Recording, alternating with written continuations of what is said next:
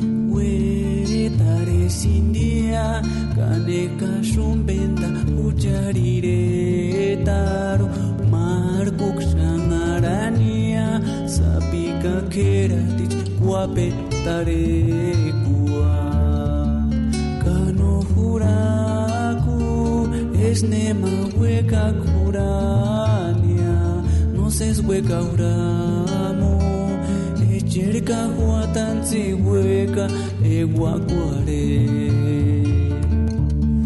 kauchare sabi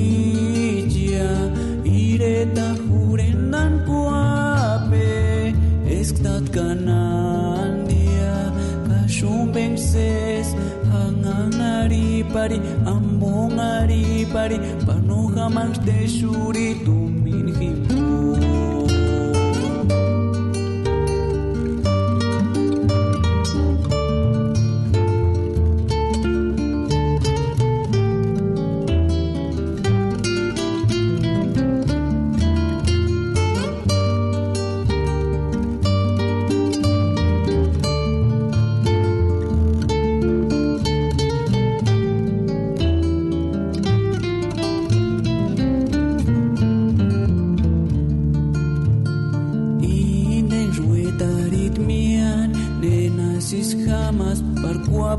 tarekoa zitas kaxma wekoa kainde hinde wat yaskuchar wingape Hucharera chechia, no iskuk huaritik san huge miak.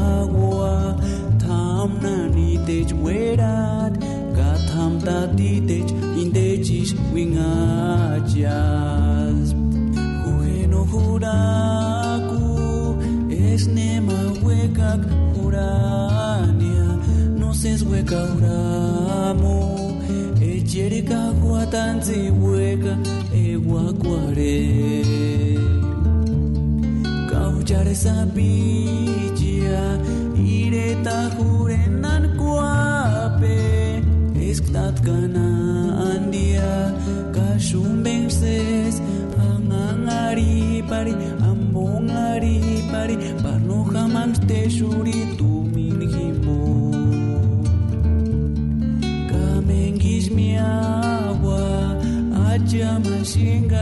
gaia zipeko ura mungshiretimo tata francisco tata santiago zinabilkar eros kantun mi gustausabi guztir karanpa qual astelixan weda gaia guztir karanpa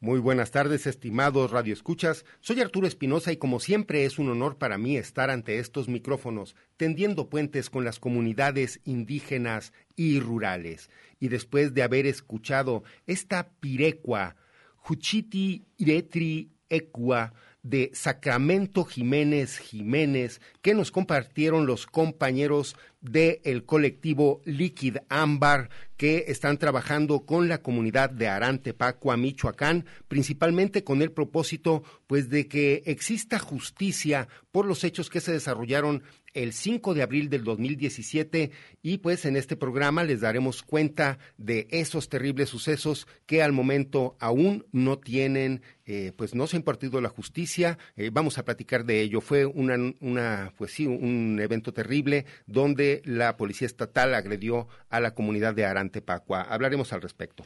Bien, Arturo, pues muy buenas tardes. Eh, Arturo, buenas tardes, estimados Radio Escuchas. Mi nombre es Armando Abreu y les damos la, la, más cordial bienvenida a estos territorios de sentido social y sentimiento internacional, global, mundial. Permítanme enviar saludos a la Unidad de Apoyo a las Comunidades Indígenas, a la UASI, así como a la Coordinación Gen General de Extensión y Difusión Cultural, así como a todos los compañeros que laboran en esta red de radio Universidad de Guadalajara, tendiendo puentes con las comunidades originarias de Jalisco, México y el mundo. Saludamos también a todas las personas que nos escuchan a través de Internet en la dirección del www.radio.udg.mx desde cualquier parte del planeta. Saludamos al territorio Virrárica, también al, al cono sur, del, digo, al territorio del sur eh, Sierra de Manantlán del estado de Jalisco, así como a la comunidad indígena Coca del pueblo de Mezcala de la Asunción. Saludamos también a todos los pueblos originarios migrantes que radican en esta zona metropolitana de Guadalajara.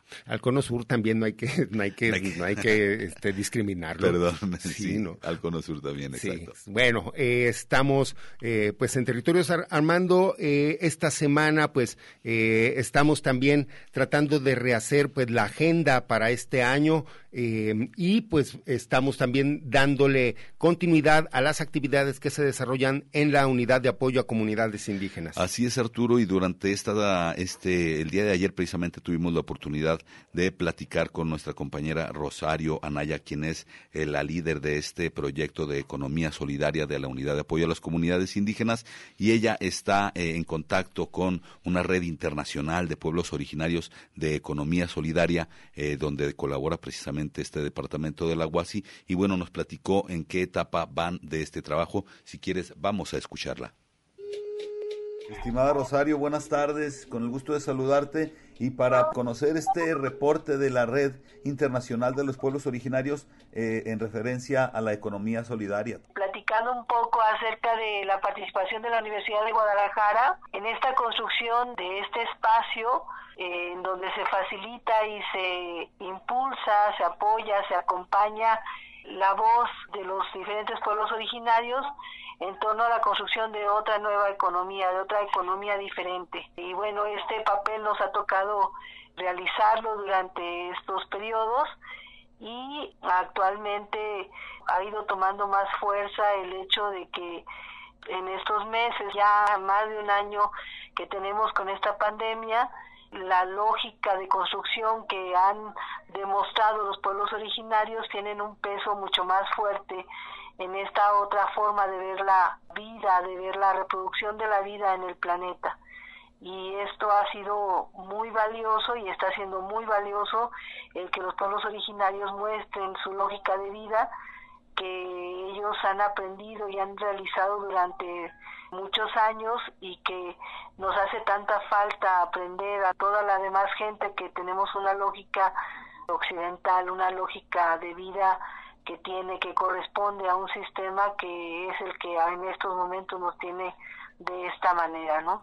Ahora con estos tiempos, bueno, de pandemia, pero por otro lado también donde se están usando mucho más las plataformas y las redes sociales, pues podemos conocer otras realidades de otros países, de Centro y Sudamérica. Afortunadamente eh, las formas de comunicación se abrieron, se ampliaron y esto nos ha hecho establecer vínculos más directos y más estrechos con gente que en su momento pensamos que pues era mucho más difícil porque las distancias nos limitaban, ¿no? Entonces, el, uso de estas vías de comunicación en estos tiempos han facilitado eh, que la información, el intercambio de experiencias y la construcción colectiva se realice con gente que está lejos eh, geográficamente de nosotros y que han establecido comunicaciones muy interesantes.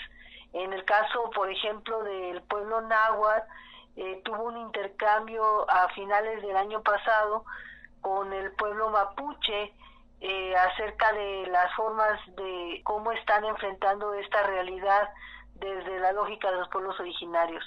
Y entre ellas, bueno, compañeras de la sierra participaron en este intercambio, compañeros también, eh, junto con un líder de la región mapuche de la parte del sur de Chile, y esto fue posible precisamente por estas vías de comunicación que se abrieron durante este periodo. Hay que seguir reconociendo eh, los trabajos que se hacen tanto aquí localmente como los que se están haciendo también en otras partes del país y del continente. Yo creo que algo que, que nos enriquece permanentemente es esta forma de caminar, toda esta, esta realidad en la que estamos viviendo nos recuerda que no podemos caminar de manera aislada, de manera individual. Yo creo que algo que nos ha enseñado esta realidad en la que estamos viviendo en este momento es que la colectividad es lo que nos hace caminar, rescatarnos, seguir, cuidarnos, eh, y que solamente desde las formas colectivas podemos salir adelante. Esta realidad en la que estamos viviendo en este momento nos obliga a reflexionar estas estructuras colectivas y afortunadamente las vías de comunicación que se abrieron durante esos periodos han facilitado el flujo de experiencias, el flujo de estas formas de cómo seguir caminando y también esta luz de esperanza que se brinda a partir de formas que han sabido durante muchos años sobrevivir, resistir y reexistir en una lógica diferente. Creo que eh, la comunicación eh, que se establece y que fluye con los pueblos originarios entre ellos y entre entre toda la gente que estamos buscando una alternativa eh, ha sido muy valioso y muy enriquecedor y dándonos un poco de esperanza de que otro mundo sí es posible, ¿no? Maestra, pues yo le agradezco mucho su tiempo. Siempre es un placer hablar con ustedes.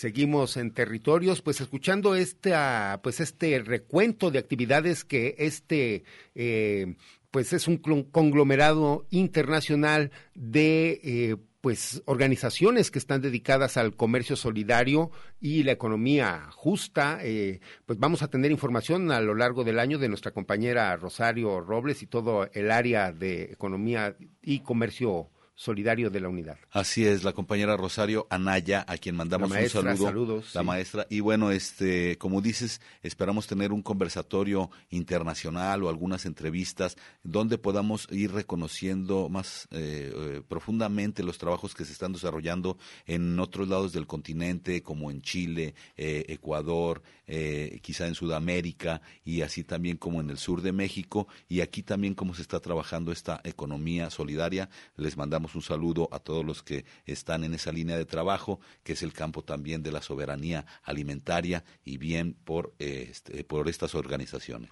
Y pues están también haciendo un esfuerzo eh, pues por subsistir ante esta pandemia, todos eh, los núcleos de artesanos, todos los eh, personas que se dedican, pues sí, que viven del campo, hay también pues hay preocupación por cómo se están extendiendo estas restricciones y pues eh, esperemos que eh, al menos eh, estos conversatorios, todas estas actividades que ahora se están haciendo a través de Internet, eh, sirvan no solamente para visibilizar estos trabajos, sino que sirvan también como conexión con eh, toda esta gente que está trabajando ahora pues a, través de sus casas, a la distancia, pero pues bueno, están estas nuevas herramientas tecnológicas que nos acercan y pues hay que utilizarlas. Así es, pues sigue siendo el, el, cuestionamiento a seguir después de la pandemia, de quedarnos en casa, cómo vamos a resolver lo inmediato, lo que, lo que sigue, desde tener los alimentos en nuestra mesa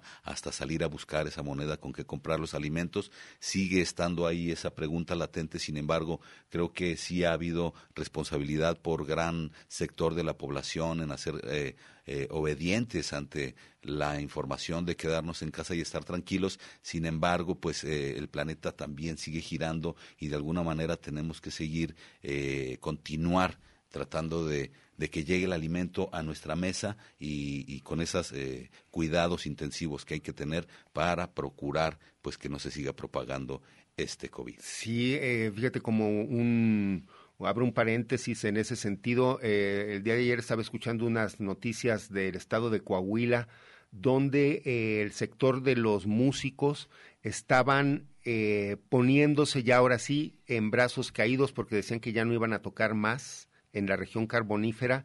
Esto porque eh, pues el incremento de casos mencionaba eh, pues sí el, el, el, ambiente grupero y todos los músicos de allá que durante en diciembre hubo festividades eh, en algunos casos no se respetó la sana distancia y eso pues obviamente incrementó los casos como lo estamos viendo no solamente en Coahuila sino pues en prácticamente todo el país.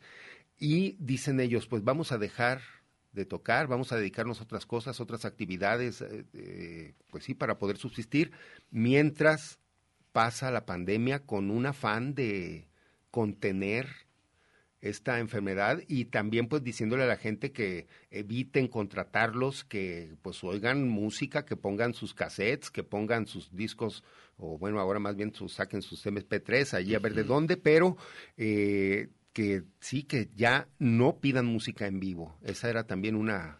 Ay, caramba, pues, o sea, ¿te imaginas cómo Sí. se pone, digo? Sí, bueno, ahí están todas las los elementos sobre la mesa con los que hay que jugar en esta pandemia que nos da bastante, la verdad, eh, incertidumbre de cómo debemos actuar. Sin embargo, pues sabemos que una eh, es responsabilidad de cada quien procurar la máxima seguridad para uno y para su familia. Vamos a hablar más al rato con la compañera Marichu, eh, María de Jesús Gómez Patricio de allá de Tuxpan, donde pues hace 15 días estábamos viendo que también se suspendieron las actividades relacionadas a los festejos de Tuxpan, que no solamente son el 20 y el 27 de enero, sino siguen ahora el Día de la Candelaria y todo eso se ha suspendido. Ayer hablé con otros compañeros de Guayacocotla, allá se hacen unos carnavales tremendos y también suspendieron las actividades. O sea, pues están tomando las comunidades también en serio esta pandemia y pues creo que es lo que está sucediendo aquí en Jalisco, que se extendió también la restricción ahora hasta el 12 de febrero. Así es, mientras eh, en realidad eh, pues como humanidad no encontremos esta, esta cura, eh, bueno, la vacuna eh, ya está circulando, una vacuna con el 95% de efectividad, no son del 100%, entonces, bueno, la verdad que todavía vamos a seguir eh, pues pedaleando con esto del COVID un, un rato, lo bueno es que pues ya hay un mejor manejo hasta eso de, de la información, sin embargo, pues el virus sigue eh, pues por todos lados. Vamos también a, con otras informaciones, Arturo. Como decías, eh, más adelante tendremos a la compañera Mari Chuy, pero la tendremos en relación con el informe que acaba de sacar un pronunciamiento el día jueves que hizo el Congreso Nacional Indígena y el Consejo Indígena de Gobierno en relación a los megaproyectos que eh, AMLO está promoviendo en su gobierno. Y bueno, eh, la verdad es que parece ser que las comunidades originarias no son las primeras en el plano eh, de estos megaproyectos, por el contrario, parece que algunos están atentando contra las comunidades, contra territorios comunales, y es por eso que las comunidades originarias de diversos sectores de México levantan la mano para eh, pues decir no eh, tratar de impedir estos megaproyectos y tratar de impedir que sea eh, pues violentado su territorio y su cultura. Y buscando la reivindicación de sus derechos como lo vamos a ver en esta siguiente producción que nos da cuenta sobre el triunfo que obtuvo la pues es una organización TIC llamada telefonía, eh, perdón, telecomunicaciones indígenas comunitarias que acaba de ganar un amparo, el cual eh, pues le da la posibilidad a los pueblos originarios de operar sus propios servicios de telefonía e internet. Vamos a escuchar esta producción de Boca de Polen. Recientemente, Telecomunicaciones Indígenas Comunitarias, TIC, ganó el juicio de amparo que elimina el adeudo de pago de derechos por el uso de las frecuencias que utiliza para ofrecer servicios de telefonía móvil e Internet en comunidades indígenas. Eric Huerta, miembro de la Junta de Coordinación de TIC, nos habla sobre los antecedentes de este logro. Mira, Telecomunicaciones Indígenas Comunitarias pues fue el primer operador indígena de telefonía celular, ¿no? Después de que se cambió la ley en 2013 se permitió a las comunidades indígenas a través de tener una categoría de especial para ser concesionarios de espectro tanto para radiodifusión como para telecomunicaciones. Y en este caso, un grupo de comunidades eh, que ya habían estado probando una tecnología para poder ser ellas mismas sus operadoras en lugares donde los operadores como Movistar, Telcel, no querían ir porque eran muy pequeñitas. Ellas mismas estaban organizadas, tenían la tecnología, se unieron en una, en una asociación civil que se llama Telecomunicaciones Indígenas Comunitarias y pidieron una concesión de espectro para poder utilizar el espectro radioeléctrico para prestar servicios de telefonía celular. Entonces, ya que estaban prestando sus servicios de telefonía celular, muy contentos, habían hecho el primer año, se había hecho el proyecto muy famoso, el instituto decidió que ellos no estaban exentos del pago de derechos de espectro. Es decir, se los dieron directamente sin que tuvieran que dar dinero, pero hay un pago anual que se hace por espectro, como si rentaras ese espectro del gobierno, ¿no? Un espectro que en realidad pues es de todos. Entonces dijeron, no, pues ya debes un millón de pesos, bueno, debes 700 mil pesos, básicamente. Y entonces, pues TIC dijo, no, no puede ser, ¿cómo vas a cobrar eso? Ni siquiera ingreso tanto dinero, este, además esto es sin fines de lucro. Pues no, pues hazle como quieras, los tienes que pagar. Y entonces TIC se amparó. Ganó el, el primer amparo y entonces le dijeron, bueno, en adelante te vamos a dar una categoría que es eh, donatario autorizado para que no tengas que pagar impuestos, pero los que ya se generaron los vas a tener que pagar. El coordinador Peter Bloom nos hace referencia del hostigamiento de las autoridades de Hacienda. Sí, yo quisiera contar un poco cómo era eso, porque básicamente la, la SAT, la Hacienda, de maneras sutiles y no tan sutiles estaba hostigando también a la asociación. Llegaban a la oficina varias veces tratando de cobrar el dinero, amenazando. Eventualmente, hace como año y medio, cerraron las cuentas de la asociación, o sea, congelaron las cuentas sin aviso. Sin aviso en el sentido de que habían ya ido por varias visitas y, papeles y actas largas que teníamos que firmar. Eh, nos congelan las cuentas eh, ahí también recibimos mucho apoyo de muchos lados y rápidamente descongelaron las cuentas, pero embargaron la camioneta de la asociación. Entonces eh, fue bastante desagradable para la gente que trabajaba ahí estar siempre recibiendo agentes de la SAT, del Ministerio Público, etcétera, amenazando que iban a cerrar las oficinas, que iban a embargar las cosas y con recargos, entonces de los 700 mil que se debía supuestamente, luego había multas y recargos y todo. Así que fue bastante desagradable y fue como un hostigamiento largo. Y entonces también hay cierto, eh, no sé, nos sentimos en la asociación nos sentimos muy satisfechos de que ese capítulo ya, ya está cerrado, ojalá. Para concluir esta producción, Eric Huerta menciona la importancia de este amparo que sienta precedentes históricos que beneficiarán la comunicación de los pueblos y comunidades indígenas de México.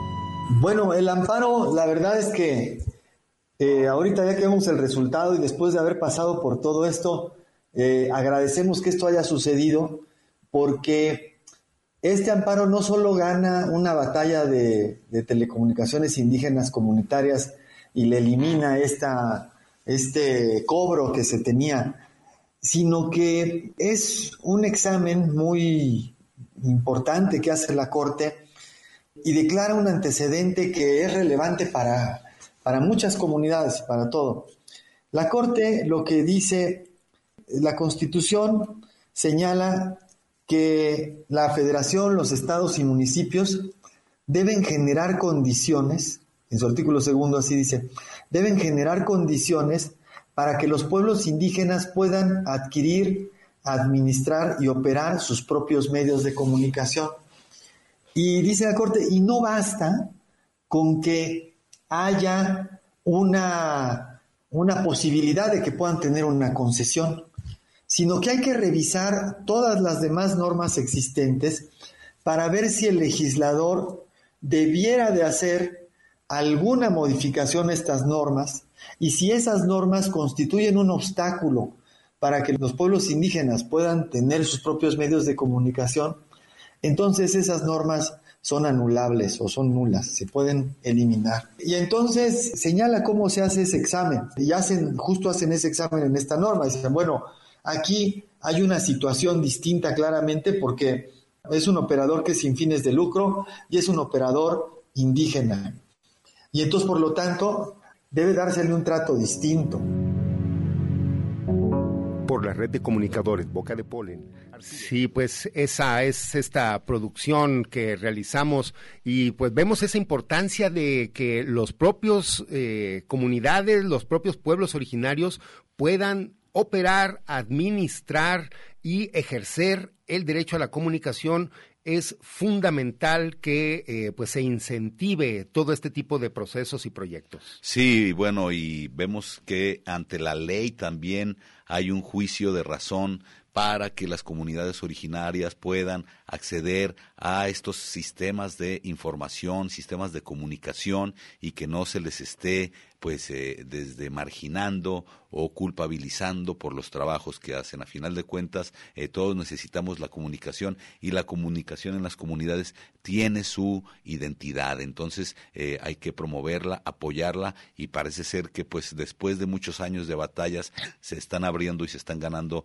algunos pues campos en este en este sentido. Y lo que también pues es muy bueno es esa cuestión de que todos estos proyectos son sin fines de lucro y eh, lo que se invierte entre todos los usuarios de las comunidades también se pues se aplica en eh, la propia expansión de la tecnología en proyectos comunitarios. Eh, como decían allí los compañeros, salen tablas pero eh, pues ya ellos están operando sus propios servicios de Internet y de telefonía móvil en sus comunidades con la que pueden tener eh, pues conexión con eh, Estados Unidos principalmente que eh, todos sabemos la importancia que tiene el envío de remesas para el país. Entonces esto es fundamental para establecer un contacto con sus familiares con sus amigos que se encuentran en otros lados de no solo de México sino pues también más allá de las fronteras. Así es. Bueno las redes comunitarias ya sabemos no son un, un centro de, de poder económico ni mucho menos. Son más bien es un centro cultural un centro de información para la comunidad, entonces eh, pues démosle ese lugar y dejémoslas trabajar.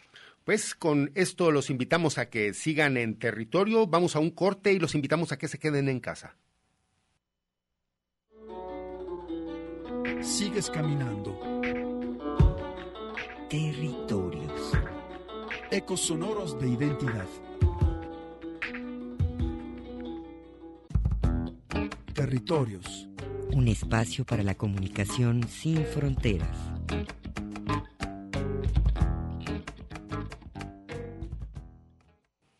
Bien, y regresamos aquí a cabina Arturo, si te parece, tengo en la línea a María de Jesús Patricio. Muy buenas, muy buen día, Marichuy. Sí, buenas tardes. Buenas tardes. Sí, bien, muchísimas gracias. Gracias por tomar la llamada, eh, Marichuy. Pues aquí para comentar eh, un poco este, este comunicado, este pronunciamiento del Consejo Indígena eh, de Gobierno y el Congreso Nacional Indígena anunciando las medidas para combatir las obras como el Tren Maya y el Corredor Transísmico, estos megaproyectos que están afectando territorios indígenas y parece que, pues bueno, hubo un pronunciamiento esta semana. Así fue. Este, este 23 y 24 estuvieron reunidos. Fue necesario pues reunir porque habría varias eh, que será puntos que era necesario tratar y que solamente se tratan en la asamblea. Que, que entonces tomando las precauciones y no fue mucha gente este eh, pero sí tratamos que fuera una asamblea entonces eh, estuvimos esos dos días y, y bueno, este, aquí el pronunciamiento pues que surge el, recoge pues toda la lo que se analizó en esta asamblea que se tuvo entonces este eh, yo les voy a comentar hacia grandes rasgos y ya luego lo verán en particular en la página de enlace que es donde está o en la página del CNI para que lo puedan mirar con, a más detalle, ¿verdad?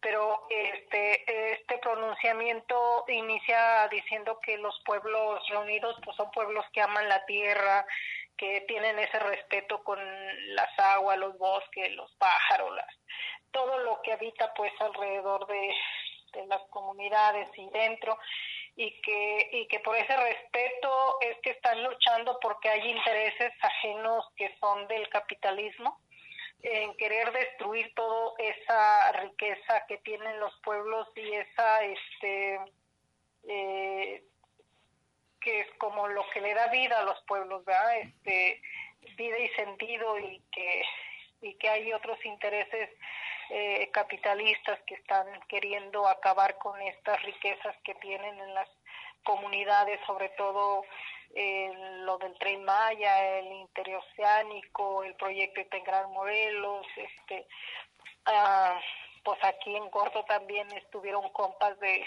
de Jalisco, ¿verdad? Del Salto, manifestando también eh, la situación que se está viviendo acá, o sea que no solamente es en los pueblos, sino también ya en, eh, digo, en los pueblos que generalmente conocemos, que, que sabemos que hay pueblos que no se les ha reconocido como tal, pero que están, pues, tienen una raíz, tienen una forma de vida, tienen este una identidad propia, ¿verdad? Y, y es lo que se está eh, queriendo acabar con esta imposición de los diferentes megaproyectos. Entonces, por eso se pronunciaron ante todo este despojo, este destrozo que están haciendo, este, este, y que por este despojo lo que está trayendo es igual una serie de detenciones, una serie de amenazas, una serie de represión, una serie de encarcelamientos, eh, para los que se oponen y sobre todo la muerte también. Este, varios están siendo asesinados y que no solamente son de pueblos y comunidades, sino que también son personas que luchan por el medio ambiente, ¿verdad?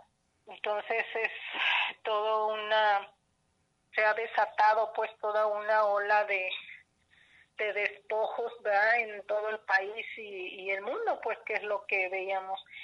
Y, y este entonces, en este pronunciamiento, pues eso es lo que lo que recoge y este y la lucha que llevan nuestros pueblos para impedir que se lleven a cabo estos megaproyectos.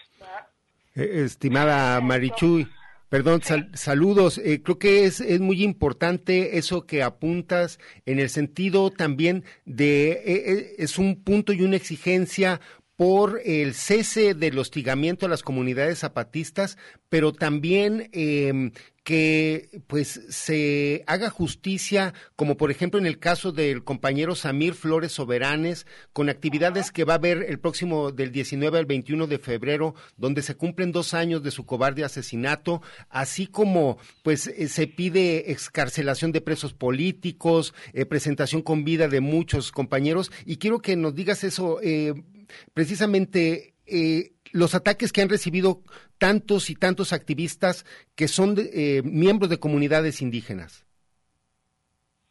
Sí, este, justamente eh, el, el pronunciamiento recoge toda esta información, este, eh, yo me quiero centrar más en esto que tú decías en los como los acuerdos ¿verdad? que recoge este pronunciamiento y que sí pues eh, hizo una enumeración de todos nuestros presos nuestros muertos nuestros desaparecidos este cómo está ahorita implementándose con más este agresividad la, la, la guardia nacional en los territorios sobre todo donde se va a imponer los diferentes megaproyectos se hizo saber también que se está aprovechando lo de la pandemia para agilizar estos eh, esta instalación de estos megaproyectos.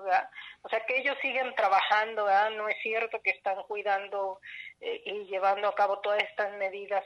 Entonces, eh, ¿quién lo dice? Por los mismos pueblos que están viviendo en esas tierras. Que, que son eh, codiciadas por, por el capitalismo. Entonces, sí, justamente eh, hay este eh, hubo unos acuerdos y que estos se recogen aquí en el pronunciamiento donde eh, si se acuerdan que se lanzó una este declaración por la vida por sí, el primero de parte enero. de nuestros hermanos zapatistas y y bueno era en donde estaban este también convocando a una gira de trabajo por los continentes, ¿va? En donde invitaban al Congreso Nacional Indígena y una delegación del Frente de Pueblos de Tlaxcala y Morelos, ¿va? Sí. Entonces, justamente por eso era necesario tener la asamblea para acordar, ¿verdad? Si se aceptaba y si y si se quería participar en la gira, porque aunque se pidió, pero es necesario preguntar a la asamblea si estaban de acuerdo, ¿verdad? Entonces, justo, este, pues sí, se acuerda que se suscriba la Declaración por la Vida y también se acuerda, este, participar, este, eh, de manera directa en, este, en esa delegación de la gira que, que va a iniciar por Europa, ¿verdad? Entonces fueron así dos puntos importantes para la asamblea y también el tres este realizar acciones por la vida contra los megaproyectos este en memoria de nuestro hermano Samir que sería del 19 al 21 de febrero ¿verdad? lo que nos decías y el cuatro pues exigir el cese al ataque y hostigamiento a las comunidades zapatistas y de otras comunidades de otros pueblos indígenas de, pues, del país ¿verdad? porque Ah, como te digo, se han implementado más este eh, la Guardia este, Nacional, se ha implementado más la policía, la militarización, entonces, este, pues hay mucho mm, que será como presión a las comunidades para que se desistan y dejen con facilidad que estos megaproyectos se lleven a cabo. ¿da? Pero pues esta asamblea sirvió para fortalecer más y, y saber que, que pues la lucha sigue y hasta donde se llegue, ¿verdad? Entonces, este, pues es así a grandes rasgos, pues les puedo comentar lo que aparece en este pronunciamiento, que es como el recoger todo lo que se tuvo en esta asamblea que se tuvo en el 23 y 24 en Tepoztlán, Morelos, ¿verdad? Muy bien, Marichuy, pues los felicitamos por esos trabajos. A pesar de estos tiempos de pandemia, las comunidades siguen levantando la mano, siguen trabajando en pro de los derechos comunitarios y pues bueno, los felicitamos. Además de que el movimiento zapatista, lo sabemos, es un movimiento también anticapitalista, antisistémico y que ha encontrado eco eh, básicamente en todo, en todos los planetas, en todas las ciudades de este planeta. Entonces, eh, pues enhorabuena, la verdad, hay que seguir trabajando. Como sabemos, pues aquí el programa también estamos al servicio de la voz de los pueblos, eh, Marichuy, y las personas que quieran consultar este pronunciamiento, pues también pueden hacerlo en, en las páginas del Enlace Zapatista. Sí, Marichuy, pues eh, les estaremos dando seguimiento eh, a todas las acciones que tengan que ver también con esta gira que se va a realizar de julio a octubre, que como están pues planeando eh, pueda partir a Europa, Oceanía, África y pues Asia y también algunas localidades de América. Eh, estaremos muy al pendiente de darle continuidad y pues estamos en contacto. Algo que desees agregar para que la gente pues se sume y también eh, pues se informe al respecto. Mm, pues de nuestra parte pues este eh, ya saben que, que esta gira se va a mover con recursos propios, entonces sí les invitamos a, creo que por ahí hay unos centros eh, de enlace que venden productos y bueno, sabemos que poquito de apoyo pues va a ayudar mucho, ¿verdad?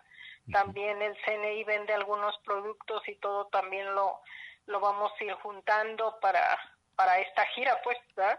Este y bueno también eh, pues mantenernos en comunicación va a estar al tanto de, de, lo que está pasando en nuestros pueblos.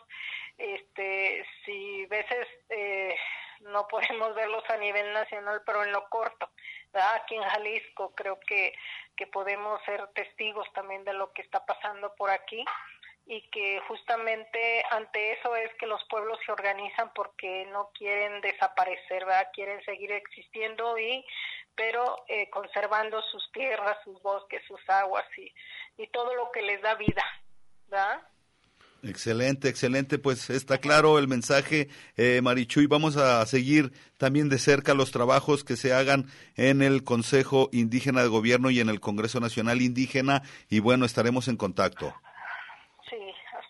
Hasta luego y muchas gracias, Marichu. Y saludos a Carlos y a todo Tuxpan allí que también pues están restringiéndose las actividades de las fiestas, ya lo dijimos. Pero bueno, saludos, y gracias. Gracias, gracias. gracias, Marichuy. Despedimos a la compañera Marichuy agradeciéndole el momento, el espacio que nos da por transmitir esta, esta importante información, Arturo, porque las comunidades originarias siguen trabajando. Estas organizaciones, el CNI eh, y el Consejo Indígena eh, de Gobierno, pues también eh, no han dejado de trabajar, no han dejado de levantar la mano para continuar evidenciando pues las violaciones a sus territorios, las violaciones a sus derechos lingüísticos y culturales. Y la verdad que como eh, sociedad también, aunque no pertenezcamos a una comunidad originaria, pues creo que es de nuestra eh, parte, responsabilidad también salvaguardar a estas culturas milenarias y no dejar que este sistema capital pues transforme o eh, desaparezca a, a estas culturas y la invitación que nos hace la compañera María de Jesús Patricio es eh, visitar también esas páginas del Congreso Nacional Indígena, las pueden ustedes localizar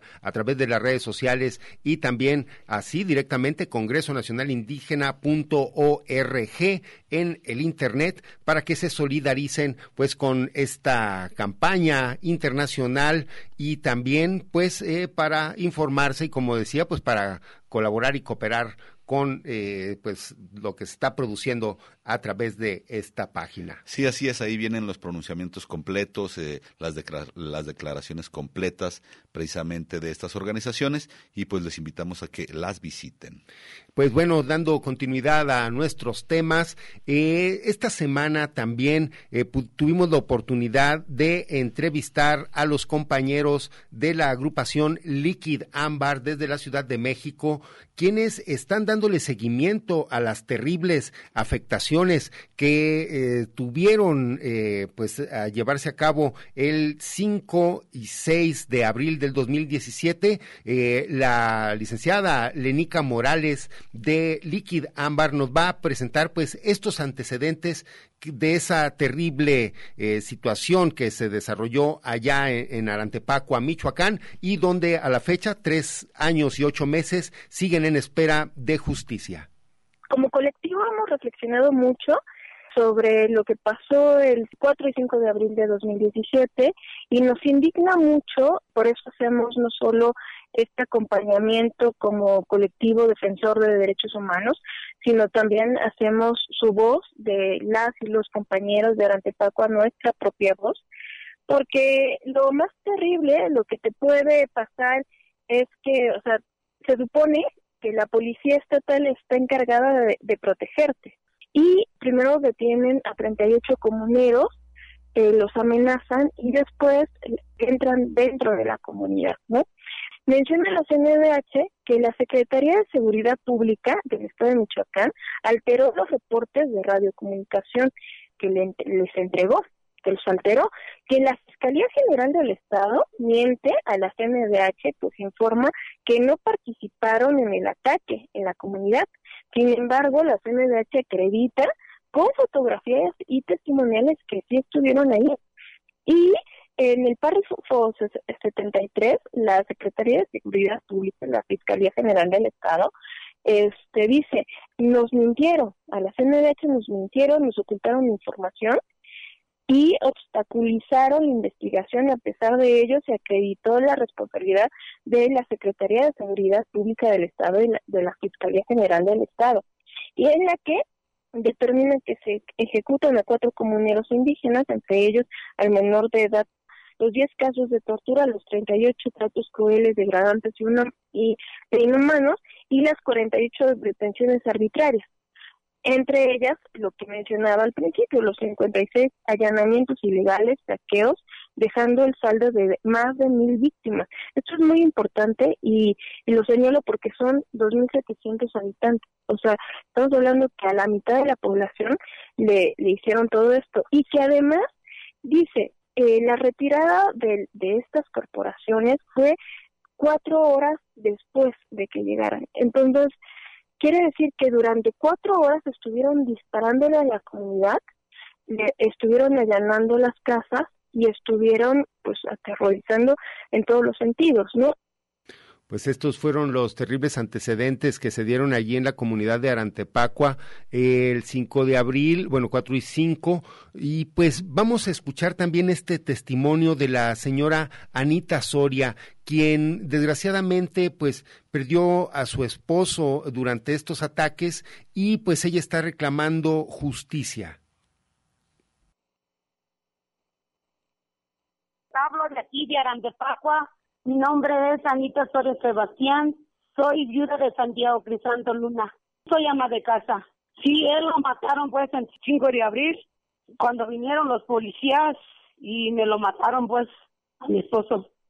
Como vivimos lejitos pues allí de la plaza y mi esposo me dijo voy a comprar hija y dice la había ido a comprar cuando empezaron a los balazos y así se escuchó las campanas, gritos yo dije, ay, Dios mío, mi esposo fue a la tienda.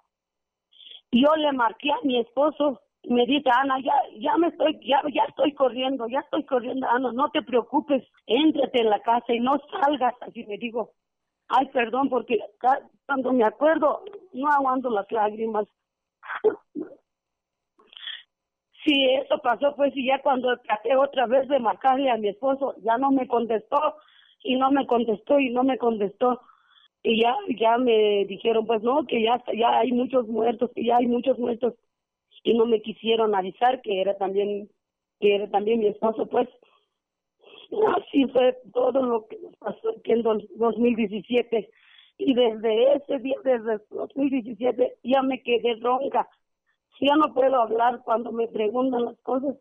Luego, luego se me salen las lágrimas se me cierra la la garganta, ya me quedé ronca desde 2017. Por eso yo pido que se haga justicia. Yo no pido nada, yo no pido dinero ni nada. Lo que yo pido es justicia. Kialin Anita Soria Sebastián, gente que Luis Pacara, Santiago Crisando Lunes, que Semaca Atachi, su chacha, 2017, el 5 de abril, no me ridículo, no me guard ridículo, la justicia, su es que justicia, capaz, y su es que se me Pacara, porque desde imagen y que chacha su alica, no trama igual, no trama esa lingit, no trama is igual, no atribuyen la mesa lingua a un Kulimberg, por eso esta semana pasar en Chacchán de 2017. Y regresamos aquí a cabina después de haber escuchado esta, esta, estas palabras también de, de pena. Eh, claro que todos exigimos justicia ante este delicado asunto y ante esta injusticia que se presentó ahí para el pueblo purepecha. Pues vamos a escuchar entonces este, pues sí, las palabras finales de acompañamiento que da eh, la abogada Lenica Morales de Liquidambar. Por eso dentro de las dentro de lo que pedimos es que sea expedita eh, la reparación este, integral pronta y que sea acorde justo a todo el rezago este, en cuestión de materias de seguridad, salud que ha tenido la misma comunidad, ¿no? En educación, o sea, eh, en cuanto a que no se tengan que trasladar para ir al bachillerato, todos estos procesos que tú bien conoces, Arturo, y que y que también nos, nos preocupa, o sea, en el momento en el que le disparan a, y que los reportes de la Fiscalía General del Estado, ¿saben? Le dispararon al, compañero disgustado que es estudiante de bachillerato, no llamaron a una patrulla, no llamaron a una ambulancia, perdón, una ambulancia para que le brindara atención médica. No, al contrario, hasta lo golpearon después de haberlo disparado y bueno, eso es bastante grave, ¿no? O sea, bastante grave cómo fue el actuar de, de estas este, secretarías de seguridad pública del Estado y de la Fiscalía General del Estado, ¿no? Eso es muy grave. Yo creo que quisiera también resaltar en esta entrevista el papel de las mujeres en el camino que han tenido que llevar pues para la construcción de la justicia y la paz en su comunidad. Qué bueno que lo apunta. Eh, recientemente se hizo una lona bordada en donde era una forma también de comunicar no solo el cariño que se tiene eh, al recuerdo de, de los compañeros caídos, sino también es una forma de comunicar eh, lo que forma parte de la comunidad de Arantepaco, que es el trabajo en madera y bueno los bordados y, y, también la poesía, la palabra purépecha. Entonces, eh, ha sido muy difícil porque pues para las compañeras también no solo es enfrentarse a un reto de, justicia, sino también a las amenazas, a los procesos de cómo este generar pues integración en el sentido eh, de justicia eh, y también de documentación, porque esto implica llevar oficios, traer oficios, que todo el tiempo no, no haya un proceso de sanación, porque las heridas se vuelven a abrir y, y muchas veces eh, y yo lo digo en específico con la SEAP, ha sido un, un, proceso bastante difícil. Han llegado las y los compañeros, este, y pues no, durante estos tres años ocho meses antes de que saliera la recomendación, que no había una respuesta, no les daban una respuesta, ¿no? Entonces decían, bueno, todavía no podemos atender cuando sí tenían como las facultades para atender pues ahí está la falta de justicia de esta situación allí, este caso de Arantepacua, que como Atenco, como eh, Oaxaca, eh, la represión pues se llevó a cabo y sigue la impunidad, lo que el pueblo pide es justicia. Pues ahí está este caso y bueno, es hora de despedirnos Arturo, vamos a invitar a la gente al conversatorio el próximo día 22 eh, con motivo del Festival de la Lengua Materna. Y bueno, esto es casi todo ya. Pues sí, los esperamos la próxima semana. Muchas gracias a nuestro ingeniero Alejandro Coronado, Coronado, muy amable, y pues a todo nuestro público. Gracias y nos vemos la semana que viene. Gracias. En conmemoración del Día Internacional de la Lengua Materna, te invitamos a participar en el conversatorio, experiencias, retos y logros de los hablantes de las lenguas indígenas en las zonas urbanas. Lunes 22 de febrero a las 11 del día. Participan maestra Analine Martínez Sixto, hablante de Tlapaneca, Gil Nabor, de la cultura Mazagua, Estela Mayo Mendoza, cultura Chol, Miguel Gómez Pérez, cultura Tzeltal. Visita las páginas de Facebook de la Unidad de Apoyo a las Comunidades Indígenas, UASI Invita. Territorios. Territorios. Territorios. Voces vivas del color de la tierra. El Congreso Nacional Indígena tiene unos principios.